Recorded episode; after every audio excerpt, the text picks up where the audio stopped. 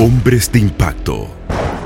La palabra impacto hace referencia al choque violento de una cosa en movimiento contra otra. Y en este caso, hombres contra el sistema. La Escuela de Capacitación para Líderes Trasciende se place en presentar su nuevo podcast, Hombres de Impacto, una iniciativa que nace para inspirar a aquellos hombres a que se levanten de una manera violenta contra lo que ofende a Dios y que puedan impactar su generación con los principios correctos y a la manera de Cristo. Temas como machismo o autoridad, un hombre con el carácter de Cristo, la forma en que un líder debe manejar los cambios. la mujer va a sujetarse a un hombre que esté primero bajo autoridad y que eh, esa autoridad le ejerza en el ejemplo. Soy buen esposo, soy buen proveedor, soy buen padre, soy buen hermano, soy buen hijo, soy buen cristiano, amo a Dios sobre todas las cosas. Esa mujer no tiene problema con sujetarse a esa autoridad. La autoridad no puede ser delegada si tú no eres responsable de la autoridad que se te fue delegada. Señor. Entonces hay veces que queremos la autoridad, pero no queremos la responsabilidad de lo que acarrea tener la autoridad. Porque una mala decisión que yo como cabeza tome eh, con mi esposa, con mi familia, va a tener una, obviamente unas repercusiones. Pero a la misma vez yo soy responsable ante Dios de esas decisiones que yo como cabeza entendí que debía haber hecho pero estaban desconectadas quizás de lo que Dios quería hacer. El hombre pierde la función cuando pierde la cabeza y pierde la cabeza cuando pierde la dirección de Cristo, que es su cabeza. Por eso yo creo que hay hombres que han confundido la autoridad con el machismo. Y es que al perder su cabeza, que es Cristo, que es su guianza, entonces comienzan a perder todo lo que ellos tienen que hacer como tal. Entonces no cumplen su función correctamente al no tener la guianza. Por eso viene el problema, por eso vienen las rebeliones a veces dentro del hogar. Y hablar de una mujer sometida es hablar de un hombre en autoridad. Pero interesante que dice, así como Cristo es la cabeza de la iglesia. Entonces, entender que el hombre es cabeza debemos interpretarlo desde el modelo de Cristo como cabeza. Y Cristo como cabeza, sin quitarle la posición, pero más que posición es función. No te lo pierdas. Puedes verlo a través de la plataforma de YouTube como Trasciende Escuela y a través de Spotify como Trasciende Podcasts. Dios te bendiga, mi nombre es Joan Bonilla y estás escuchando Hombres de Impacto, el podcast, una iniciativa de la Escuela de Formación y Capacitación Ministerial Trasciende. Muchas bendiciones a todos, bienvenidos al podcast Hombres de Impacto de tu Escuela de Formación de Capacitación Ministerial Trasciende. Bienvenidos a todos, esto es un espacio que hemos creado para ti, hombre, que tienes eh, muchas preguntas, muchas cosas que pasan por tu cabeza con relación a cómo nosotros como hombres debemos comportarnos, cómo debemos ser según la palabra, ser buenos hombres, ser buenos esposos, buenos padres.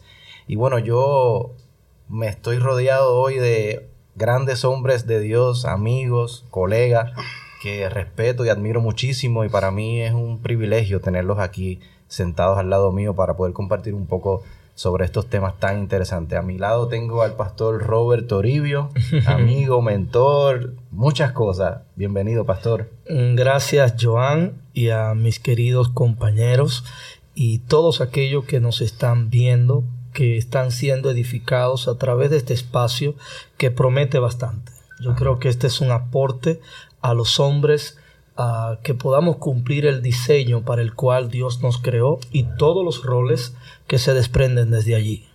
Claro que sí, bienvenido pastor. Gracias. Tengo aquí a mi lado a mi amigo de muchos años, ministro de la música, pastor también, David Velázquez. Saludos Joan, saludo al pastor Robert, al pastor Stanley y a todos los que nos están viendo y nos van a ver a través de este podcast. Es un privilegio y me siento contento de compartir, eh, como dice el pastor Robert, un tema sumamente importante para estos días. Bienvenido, pastor. Y tengo aquí a nuestro querido amigo, predicador, un gran hombre de Dios, Starling Marte. Bienvenido, Starling. Gracias, Pastor Joan. Gracias a todos los que nos están sintonizando en este momento, que nos están viendo. Para mí es un grato honor poder estar rodeado de estas eminencias que me acompañan en esta mesa en este hermoso día. Es una bendición y creo que todos nosotros seremos edificados mediante la enseñanza de la palabra. Bienvenidos a todos y bueno, vamos con la primera pregunta que estas preguntas surgen por, por debates, por, por obviamente cosas que uno está viendo constantemente en las redes. Eh, actualmente hay un bombardeo eh, muy fuerte con relación al diseño del hombre, a cómo el hombre debe comportarse, cómo el hombre debe ser. Y la cultura nos ha querido como imponer ciertos roles o ciertos diseños de cómo debe ser un hombre. Pero realmente nosotros tenemos que irnos a lo que dice la palabra con relación a lo que debe ser un hombre y las funciones de un hombre dentro de un hogar, dentro de, de la familia, dentro de la iglesia, dentro de las empresas. Y yo les quiero preguntar a ustedes, el tema del machismo o autoridad. Es una línea muy, muy fina, muy a la misma vez controversial, porque hay un choque entre lo que dice la cultura y lo que dice la palabra. Así es. Pero cuando vamos a la Biblia, que dice que el hombre es la cabeza, según Efesios capítulo 5, ¿a qué se refiere exactamente cuando Pablo está hablando de que el hombre es la cabeza de la mujer? Amén. Eh, bueno, en respuesta a esa pregunta, que obviamente pues todos nosotros en algún momento la hemos hecho, eh, hay algo que establece también Pablo en la primera carta a los Corintios, capítulo 11, versículo 3. Y Pablo dice, quiero que sepan esto, y es que Cristo es la cabeza del hombre, el hombre es la cabeza de la mujer, y en la parte final dice que Dios es la cabeza de Cristo. Entonces yo creo que nosotros debemos ver esto en el orden en el que nuestro Dios lo ha establecido. Dios es la cabeza de Cristo, Cristo es la cabeza del hombre y el hombre, reitero, es la cabeza de la mujer. Creo que cuando se utiliza la expresión cabeza, más que tener que ver con autoridad, que sí tiene que ver con autoridad, creo que tiene que ver con roles establecidos. O sea, roles y pautas que el hombre debe llevar a cabo como cabeza.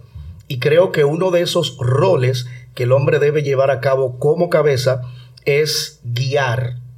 Guiar la mujer, guiar su familia, guiar su entorno como Dios se lo ha entregado. Porque si bien es cierto, el rol de nuestro Señor Jesucristo de alguna manera tiene que ver como cabeza de nosotros, como hombre y cabeza de la iglesia, es de guiarnos a la verdad de todo lo que Dios nos quiere mostrar y enseñar. De igual manera, el hombre como cabeza, como autoridad, debe también representar una buena guianza. El detalle es que yo creo que se ha malinterpretado y el hombre lo ha tomado como por la tangente, como nosotros decimos, y es que al decir que es cabeza, que es autoridad, entonces se abusa de esa autoridad y no se utiliza de la manera que Dios quisiera que nosotros la, utilicemos. Por consiguiente, entiendo que tiene que ver con roles, vuelvo a repetir, que Dios quiere que el hombre establezca conforme a la palabra del Señor. Y eso está eh, muy interesante porque ahí pasa el punto de que, no, la, palabra dice que yo soy la cabeza, y como yo soy la cabeza, aquí se hace lo que yo diga. Eso es el pensamiento cultural que predomina, ¿no? Porque hay veces, y lo digo con, mucha, con mucho respeto, a veces queremos usar la Biblia para lo que nos conviene, pero para otras cosas la queremos decir, no, e, eso no.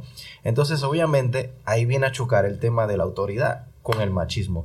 En ese, en ese punto, Pastor David, ¿cómo, cómo contrasta lo que, lo que hemos estado hablando del tema de lo que es la autoridad que es dada por Dios versus ya caer en el tema del machismo, porque ya yo creo que eso es, eso es una consecuencia del pensamiento que tiene el hombre y cae por, por, consiguiente en un estado de machismo, que ya obviamente es un, es un estado ya, como decimos, extremo en esa dirección. Bueno, fíjate, eh, Stanley establece algo bien importante que dice el apóstol Pablo sobre la sujeción, ¿ves? que es un orden de roles donde Dios es eh, la cabeza de todo, Cristo está sujeto al Padre, eh, el hombre está sujeto a Cristo y la mujer está sujeto a la, mujer. Ahora bien, el machismo es llevar la autoridad que es delegada sobre el hombre desde el principio, ¿verdad? Es llevar esa autoridad a solamente pensar en mí primero y no darle participación ni a Dios primeramente, ni a la mujer en segundo, porque fíjate que es una cuestión de roles. Cuando tú miras el texto bíblico al principio, Dios eh, saca de dentro del hombre esa mujer a tal extremo que el hombre cuando la ve dice, este es carne de mi carne, hueso de mis huesos. Entonces, ¿qué es lo que sucede con eso? Que Dios le establece rol a esa mujer. Dice, te la voy a poner como ayuda idónea. ¿Qué significa eso? Que sobre el hombre había una asignación que no la podía completar sin una ayuda. Y esta es la ayuda precisa que él necesita. Por lo tanto, cuando se habla de, de el hombre como cabeza del hogar significa la autoridad que Dios delega sobre el hombre. Pero en esa autoridad el hombre tiene que tomar en cuenta qué piensa mi esposa y qué dice Dios que yo debo hacer. Porque yo entiendo que la autoridad no se, no se ejecuta si no hay un ejemplo de ella misma. ¿Eh? O sea, la mujer va a sujetarse a un hombre que esté primero bajo autoridad y que eh, esa autoridad le ejerza en el ejemplo. Soy buen esposo, soy buen proveedor, soy buen padre, soy buen hermano, soy buen hijo, soy buen cristiano, amo a Dios sobre todas las cosas. Esa mujer no tiene problema con sujetarse a esa autoridad. Ahora, cuando el hombre se desvía de ese rol, entonces empieza, y yo digo que, digo que muchas veces en la cultura en que vivimos, pues hay mucho complejo de inferioridad. Porque cuando Pablo escribe esto, y yo no tengo tiempo para explicar eso, porque en verdad hay tres conceptos que predominan, el concepto griego, el concepto judío, el concepto este, romano. Y, por, y, cuando Cristo habla de esto, eh, cuando Cristo está hablando de esto, cuando Pablo habla de esto, está hablando porque para el judío podía dar carta de divorcio por cualquier cosa. Si cocinaste mal, una cartita frente a dos testigos y vete para tu casa porque no me satisface. La mujer no era un cero a la izquierda. La oración del judío eh, practicante decía, gracias porque no me hiciste ni gentil, ni esclavo, ni mujer. En esa línea estaban las mujeres. Los griegos, por otra parte, tenían que, tenían prostitutas, tenían concubinas y las esposas que eran las que iban a dar a luz para que los hicieran padres. ¿Viste la, conceptualización que había en ese tiempo? Ahora, sin embargo, lo más interesante de todo esto es que el matrimonio hasta el siglo XXI, que hoy hay un género que no se sabe cuál es, todavía sigue siendo, sigue siendo la idea platónica de muchos de lograr conseguir esa esposa que llene todas tus necesidades y tú poderla llenar. O sea, todavía el, el vínculo del matrimonio sigue siendo el, estado perfecto del hombre. Entonces, pero dentro de eso, si no hay, si no hay una conexión a, lo espiritual, a la fe, pues muchas cosas se pueden desvirtuar por las diferentes razones que yo voy a dejar que Robert hable, porque si sigo hablando yo... entonces, en esa, en esa misma línea, eh, Pastor, eh, no hay otra cosa más que la autoridad viene con el paquete incluido, que significa la responsabilidad.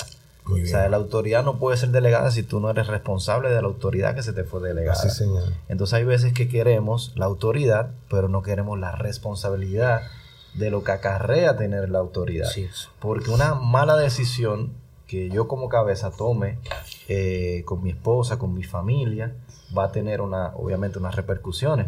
Pero a la misma vez yo soy responsable ante Dios de esas decisiones que yo como cabeza entendí que debía haber hecho pero estaban desconectadas quizás de lo que Dios quería hacer.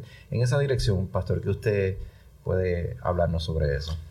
Bueno, tratando de complementar con lo que bien ha sido expuesto por nuestros compañeros eh, y a la vez eh, elogiar esta pregunta que va conectada a este tema que diferencia lo que es el machismo de la autoridad, pero la autoridad desde la perspectiva bíblica, porque debemos entender que estos conceptos han sido contextualizados en diferentes culturas y que históricamente pues la mujer eh, ha asumido una posición subordinada, o no que ha asumido, sino que ha sido sometida, por así decirlo, y hablar del machismo es hablar de esa idea de superioridad que asumimos nosotros como hombres y que de alguna manera distorsiona eh, el concepto de autoridad en el ideal de Dios plasmado en las escrituras. Entonces, por lo menos, en el libro de Lucas, capítulo 22, verso 24, hay una interrogante allí y una respuesta de Jesús, pero la interrogante tiene que ver con la superioridad. Y dice, hubo también entre ellos, los discípulos, una disputa sobre quién de ellos sería el mayor. Pero él les dijo, los reyes de las naciones se enseñorean de ellas y los que sobre ellas tienen autoridad son llamados bienhechores. Entonces ahí vemos el ideal del mundo, de la sociedad de ese entonces, de la cultura, mas no así vosotros. Entonces ahí viene la contrarrestación. O sea, en mi reino el ideal de autoridad es distinto, sino sea el mayor entre vosotros como el más joven y el que dirige como el que sirve. ¿Por qué? ¿Cuál es mayor, el que se sienta a la mesa o el que sirve? No es el que se sienta a la mesa, mas yo estoy entre ustedes como el que sirve. Entonces Jesús está estableciendo como Señor quien tenía la autoridad. Y cuando hablamos del hombre en autoridad usamos la figura de cabeza.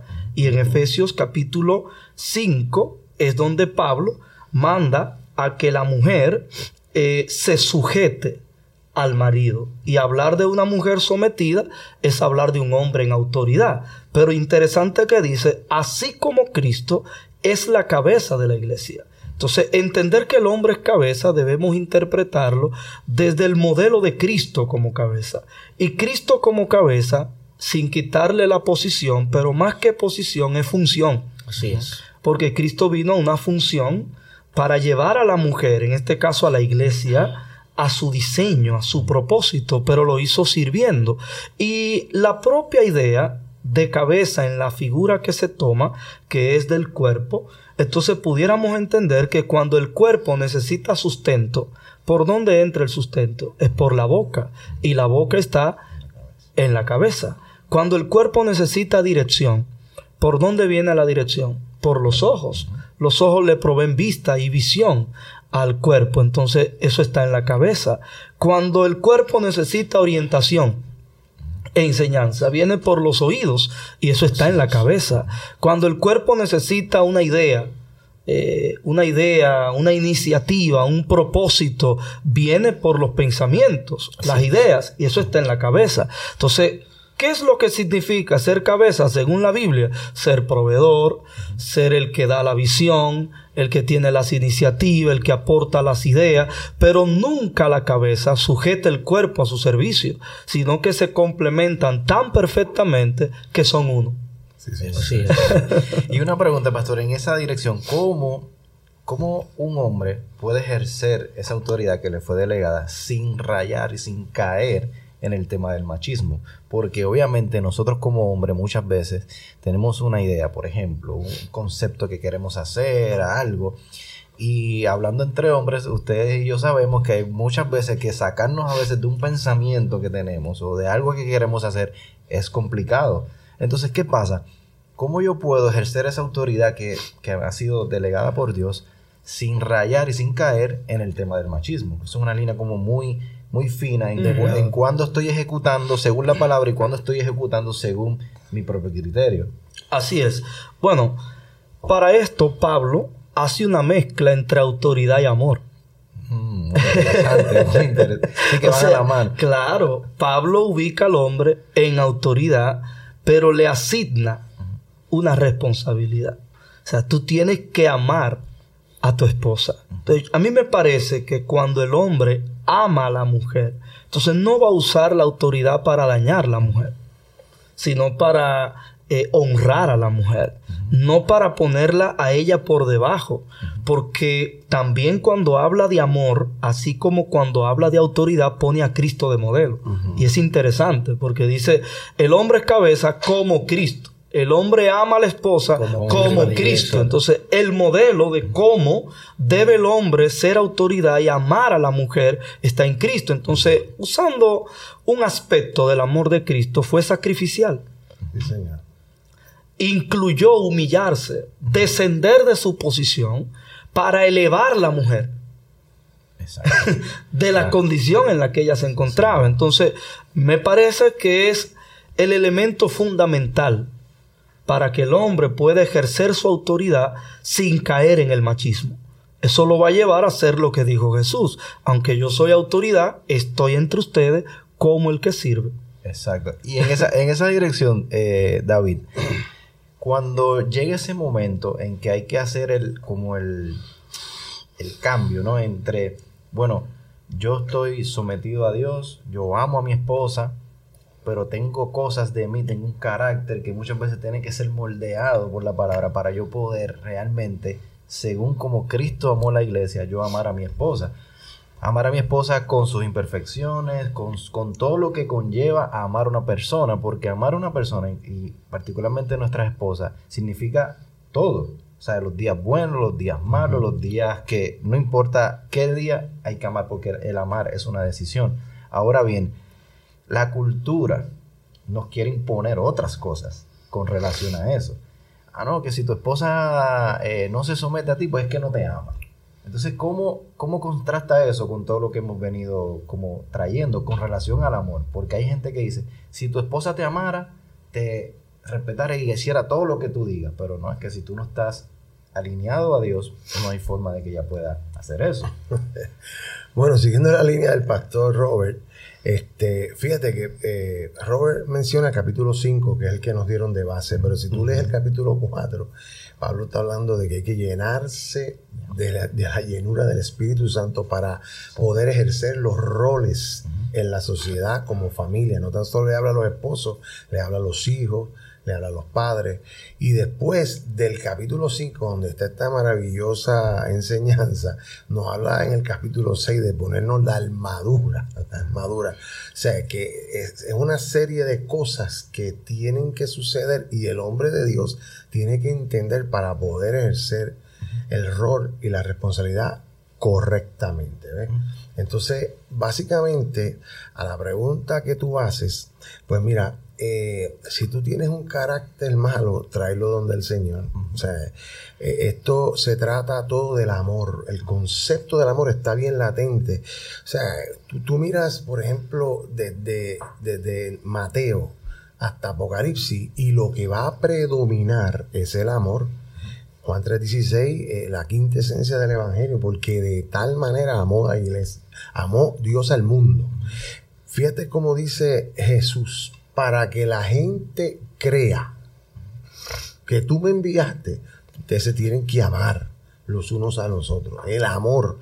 La iglesia más eh, predominante de las siete iglesias de Apocalipsis, ¿cuál es? La iglesia de Filadelfia.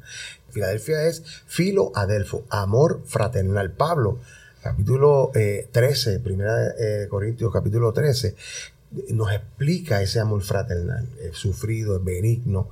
Entonces, cuando uno, uno se eh, entiende eso y lo vive, porque la llenura del Espíritu Santo no es para nosotros, vamos a decirlo de esta manera, lo primordial no es lo sobrenatural, es el fruto del Espíritu. Lo que tiene que manifestarse es lo que va a determinar si tú eres salvo o no. ¿Entiendes? Entonces, eso va a producir en nosotros amor. El amor va a tener sus manifestaciones, que es lo que tú dices, la paciencia, benignidad, templanza, dominio propio, fe para manejar situaciones de crisis en el matrimonio, porque no hay matrimonios perfectos, pero sí pueden haber matrimonios felices. Eso es así. Y en esa dirección, ya que tocas el tema del matrimonio, eh, es lo mismo, o sea, el tema de la, de la convivencia entre dos personas, obviamente, que han venido con dos backgrounds completamente distintos en muchas ocasiones, de momento se unen y forman un matrimonio. Entonces, ¿qué pasa? Yo puedo tener una, enseñanza o, algo que me han venido inculcando desde, desde pequeño, pero igual a mi esposa, por su línea, también le ha inculcado muchas cosas. Y llega el punto en que nos unimos ambos y tenemos que hacer una sola dirección. Y para eso, obviamente es que nosotros somos cabeza, como que bueno, esto es lo que yo creo, esto es lo que yo entiendo y escuchando a mi esposa, entonces podemos juntos definir qué es lo que vamos a hacer nosotros como familia y como ministerio y como cualquier cosa que Dios nos ha puesto. El tema es que a veces eh, volvemos al tema de la cultura. Decimos, bueno, pero ¿quién toma las decisiones en tu, en tu casa? ¿Tu esposa o tú? No, soy yo. Sí, pero no, no, pero es que soy yo, pero en, en, en comunión con mi esposa. O sea, no es como que en función de los roles, como que, porque yo no las puedo ver todas. O sea, yo necesito a mi esposa como ayuda idónea para poder tomar las decisiones correctas como parte de, la, de todos los que vivimos en la casa.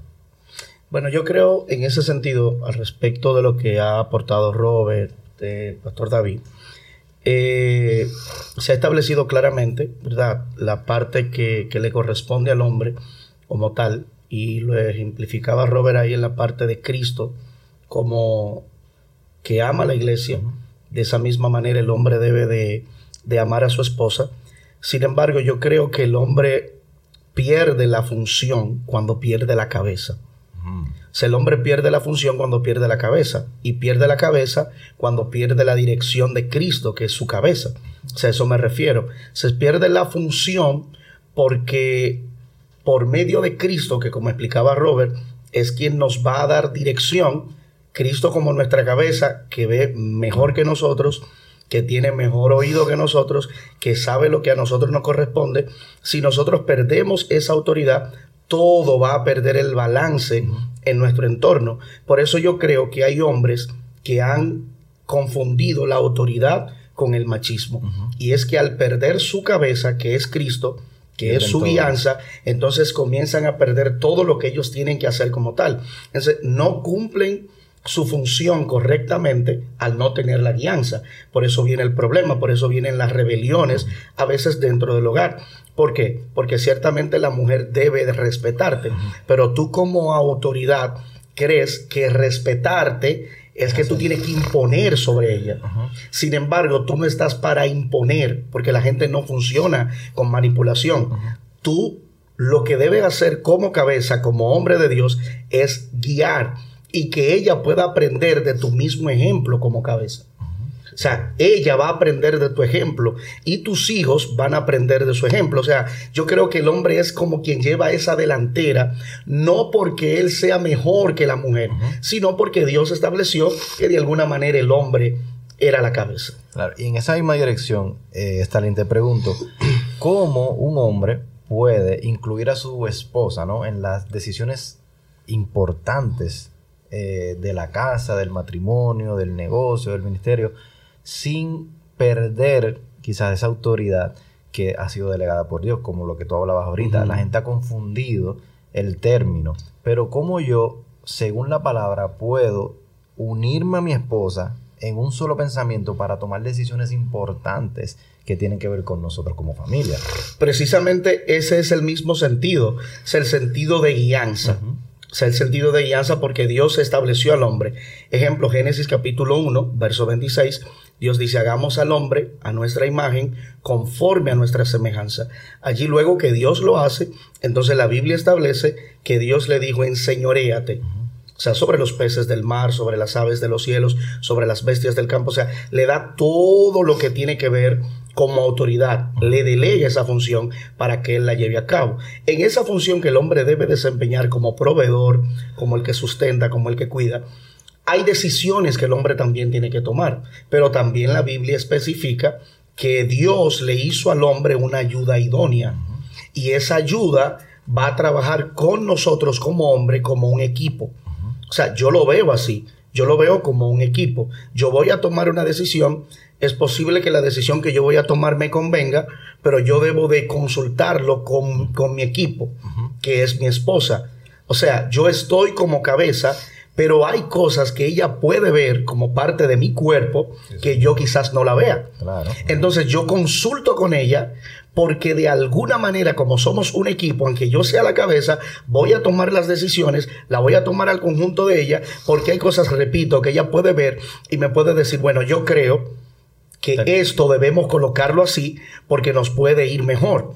Entonces ahí donde se dice, que es donde la gente no quiere, ahí es donde se dice que la mujer tiene como un sexto sentido. O sea, es como cuando al hombre le dicen, si tu esposa te dice, préstale atención a eso, Préstale atención. préstale atención. O si tu esposa te dice tal cosa, llévate de eso. Entonces el hombre en la cultura machista se le ha enseñado, no te lleve de eso, da tú tu paso y tu decisión. Entonces ahí es donde viene el error, porque no te llevaste de la ayuda que Dios te puso. Entonces creo que es un conjunto, un equipo en el cual vamos a trabajar para tomar decisiones juntos. Yo he visto personas que toman decisiones de repente, aún dentro del hogar, que posiblemente le va a convenir ¿verdad? A todos, pero cometen el error de no consultar con su equipo. Entonces ahí cuando se viene el desastre, el desorden, el caos, entonces ella te reclama. Tú entiendes que está perdiendo la autoridad, pero ella te está reclamando no con la- su derecho porque tú no hiciste lo que debiste de hacer como parte del equipo. Lo veo de esa manera. Eso está excelente. Y te voy a tirar aquí una preguntita un poco caliente. en esa parte que menciona Starling, de obviamente ser un equipo, ser un complemento, ¿no? Eh, hay veces que nuestras esposas hacen cosas mejores que nosotros. Definitivamente. Y están más preparadas que nosotros en algunas claro. Entonces, en ese punto, uno tiene que saber, como decía Starling, en la parte del equipo, de la función, que es que me toca a mí, yo sigo siendo la cabeza. Ahora, yo como cabeza tengo que identificar a, mi equipo, o sea, cuáles son las fortalezas de mi equipo. En el caso eh, muy particular mío, por ejemplo, en, en el negocio, cuando yo, yo identifico en mi equipo quiénes son los que saben hacer tal cosa, quiénes son los que, inclusive hay unos que están por debajo quizás del gerente, pero son buenísimos en Sí, un área claro. específica. Y yo tengo que saber identificar eso para poder colocarlo en el área que él va, sin quitarle la autoridad a la persona que está a cargo del equipo. En esa dirección, David, ¿cómo como hombre volvemos la cultura versus lo que dice la palabra, pero también como equipo, cómo lo hacemos funcionar? Bueno, mira, estamos viviendo en el siglo XXI, donde ya la mujer ha alcanzado cierta educación y tiene, si tú miras esto proporcionalmente, primeramente el mundo está desbalanceado en cuanto a género. Hay un 60% de la población humana que es femenino y 40% que es masculino. Cuando tú miras esos números en cuestión de estudio, tú vas a un aula de una universidad, si hay 20 estudiantes, hay 14 mujeres y hay 6 hombres estudiando. Es muy fuerte. Entonces, cuando esa mujer se prepara, se empodera, empieza a ganar dinero, empieza a educarse, la educación es poder. Pues eso es, eso es algo que es un reto para el hombre de hoy en día. Pero tú has dicho algo ahí calladito como tú has dicho algo tan importante que los buenos líderes, y si estamos hablando de autoridad, es porque Dios te la, Dios te la dio. Como esposo, como hombre, tú tienes una autoridad y la autoridad se da para utilizarse. Pero el buen líder tiene una capacidad para usar la fuerza colectiva. Los haces que tú tienes, utilízalos. Si tu mujer es una mujer que en áreas te supera, pues mira, ese es el mejor hace que tú Claro, tienes en tu equipo. claro, así es. O sea, este, para mí es una bendición y algo poderoso que mi esposa pueda ayudarme a tomar decisiones correctas. Cuando hablamos de decisiones difíciles, regularmente esto tiene que ver con economía, Exacto. esto tiene que ver con decisiones laborales de empresa, ese tipo de cosas donde se está poniendo el patrimonio personal en juego. Escuche a su mujer. Porque es que tienen un don de sospecha bien desarrollado para poder discernir quién viene con limpio corazón y quién, viene, no. ciertamente. Aunque te presenten Villa y Gatilla. Pero acuérdate que las mujeres procesan diferente porque Dios las diseñó diferente. Nosotros somos más reactivos. Así Para es. nosotros es más mental la cosa. Dos más dos son cuatro y esto no puede fallar. Pero la mujer está mirando los intangibles, cómo se comporta esa persona con, con su esposa, cómo se comporta en la iglesia. Y todo eso tiene un efecto a final. Entonces, yo creo que en esas decisiones importantes es, es sabio escuchar tu esposa y tomar una decisión en conjunto. Orar, para nosotros los cristianos, orar a Dios y pedirle al Señor, Señor, utilízanos. Regularmente cuando hay un matrimonio sometido a Dios, yo no sé si a ustedes le ha pasado, pero la experiencia mía es que yo estaba pensando lo mismo que tú. Sí, exacto. Uno habla algo y dice, yo estaba pensando, ¿quién es ese? hermano? El Espíritu Santo que nos guía a toda verdad, a toda justicia. Y eso es lo más lindo del mundo. O sea, si, si, si mi mujer gana más dinero que yo, pues mire, y es mejor administradora que yo, eh, mira, vamos a hacer esto, ¿qué tú crees? Claro. Eso no nos quita ni nos es, añade. así es. No nos quita ni nos añade. Nos engrandece ante, ante la mujer. ¿Tú me, me explico? Eso, eh, eh, el, que, el que piense distinto está entrando en una actitud machisma, retrógrada, eh, bien fuera de orden. O sea, nosotros estamos viviendo en un tiempo donde nuestras mujeres son algo valioso, porque ya no es ya no es que están, están relegadas a cuidar hijos y a parir hijos, sino que están en la sociedad, están mirando. A veces son más aplicadas. Una mujer policía es lo peor que puede haber, porque son más estrictas que los hombres. Toda mujer que tú pongas en posición va a ir por el libro. Eh, Nosotros somos más laxos en eso, pero las mujeres, o sea, porque tienen más disciplina, Más porque tienen que esforzar el doble para llegar donde están. O sea, son muchas cosas que nosotros ahora tenemos que, que atemperarnos a los tiempos y verlo siempre como Dios los ve. Así como... Sí. En esa, en esa dirección, pastor, eh, David trae algo muy, muy interesante. La desproporción que hay ahora mismo culturalmente hablando. O sea, tienes, cuando vas a una universidad, como decía David, hay un desbalance. Hay demasiadas mujeres preparándose y muy pocos eh, hombres. O quizás empiezan una gran cantidad, pero los que realmente culminan, la gran mayoría son mujeres. mujeres. Entonces, en esa dirección, ¿qué, qué le podríamos decir a, a este hombre, no? Que su esposa fue, se preparó, estudió, eh, ahora tiene un nivel académico, intelecto un poco más, más alto Sí. que el que tiene él, pero como quiera, él sigue siendo la cabeza. Entonces, ¿cómo él maneja con el entorno de sus amigos también? Como, ah, tú hacer lo que tu mujer te diga, claro, porque tu mujer es la que... No, no, no. ¿Cómo, según la palabra, yo puedo atemperar eso sabiendo que mi esposa eh, tiene un grado mayor eh, académico que, que la- que- que el hombre, Sí. sin salirnos del diseño?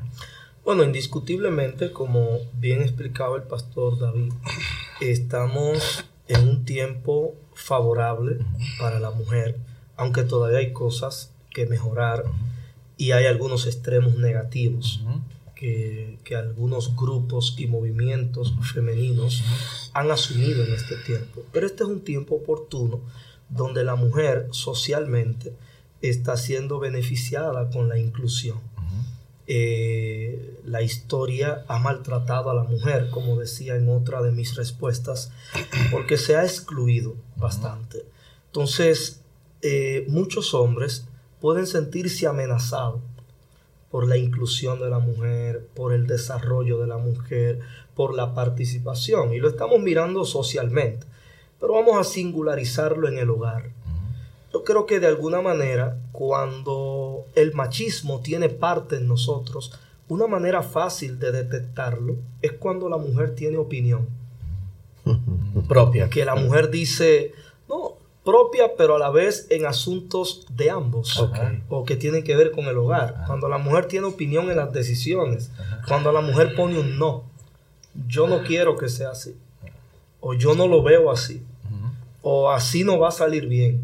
Entonces yo siento una oposición. Contra la autoridad. Exactamente. Entonces, ahí yo, ahí entonces yo reduzco a la mujer y la sujeto en autoridad. Pero hay algo que quiero establecer.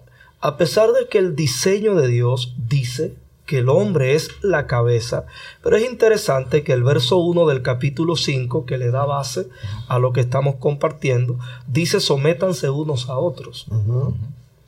Claro. Entonces esa parte la queremos obviar. ¿no? o sea, sométanse unos a otros en el temor del Señor. Entonces, como yo le he dicho a algunos maridos hoy en día, como consejero, como mentor, o sea, tú y tu esposa son socios.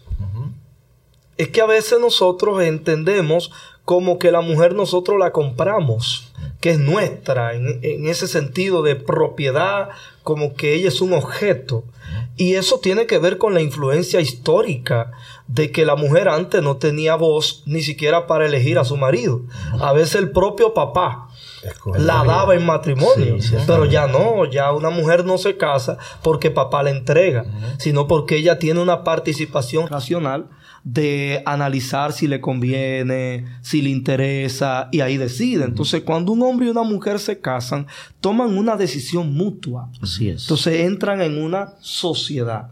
Y eso le da participación a la mujer. Claro está. Tenemos el caso de mujeres que quizás no, no juegan su papel con madurez. Y eso crea cierta desconfianza en el hombre porque también hay que sopesar si la mujer es inmadura ante algunos temas, uno tener cuidado de darle rienda. Claro. Y en eso también quiero señalar que hay hombres que delegan su autoridad.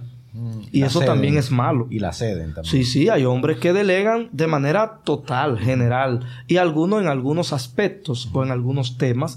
Y no creo que el hombre debe delegar su autoridad. Yo creo que el hombre debe tener un balance y manejar de manera correcta su rol como hombre y su papel eh, ante la mujer. Entonces creo firmemente que, que ese equilibrio eh, que le da participación a la mujer sin que el hombre se sienta desplazado, aludido, pero tampoco la mujer subordinada, eh, esclavizada, puede lograrse cuando hacemos esa sociedad. Bueno, este tema, si seguimos hablando de ese tema, podemos estar aquí pero muchas horas. Porque eso, mientras, mientras usted hablaba, eh, pastor, yo también pensaba en, algunas cosas. Por ejemplo, cuando la mujer eh, dice no, porque aquí yo soy la que, la que, la que sé de esto, como usted decía, no, yo soy la que sé de esto, entonces choca con el tema de la autoridad, pero no tan solo eso, alimenta el otro extremo, alimenta el tema de que el hombre vaya a coger el lado del machismo. Sí, porque ya yo siento que es una ofensa que tú me estás haciendo. Y es como ya, culturalmente yo no te lo puedo aceptar que tú me hagas ese tipo de planteamiento. Entonces, yo creo que nosotros como hombres de Dios tenemos que pedir discernimiento a Dios para poder manejar la autoridad que nos fue dada y sobre todas las cosas tener muy claro que al final de los días vamos a tener que darle cuentas a Dios. Y que, que se malinterpreta, Joan, que a veces creemos, bueno, yo no voy a ser machista. Y para yo no ser machista, yo sé lo que tengo que ser, que hacer y es como popularmente decimos ser mamita. Entonces, en vez de machista, mamita. O sea, no, ella que sabe, si tú no quieres problemas con tu esposa, deja que ella... No, realmente no, es esa la solución. la idea es tener esa sociedad donde cada uno juegue el rol que le corresponde, con respeto, sometiéndose mutuamente, con amor, y de esa manera pues nos complementamos y somos poderosos. Amén. Así que en resumidas, ya estos hombres de Dios han dado una exégesis tremenda sobre este tema. Y como les decía ahorita, al final del día vamos a tener que darle cuentas a Dios por la autoridad que nos fue delegada a nosotros como hombres y vamos a tener que darle cuentas a Dios por nuestra familia, por nuestras esposas, por nuestros hijos, por todo lo que nos han entregado. Y al final tú tienes que decidir qué cuentas tú le vas a dar a Dios. Si vas a poder pararte y decirle, lo he hecho bien, según mi criterio o lo he hecho bien según lo que está en la palabra. Sí, así que pendientes al próximo tema que va a estar muy interesante. Así que bendiciones. Si sientes que este podcast ha sido de edificación para ti y te gustaría seguir fortaleciendo tus dones y habilidades como líder, pues te recuerdo que puedes ser parte de un nuevo comienzo a través de nuestra escuela Trasciende, inscribiéndote en nuestra página web www.trasciende-escuela.com.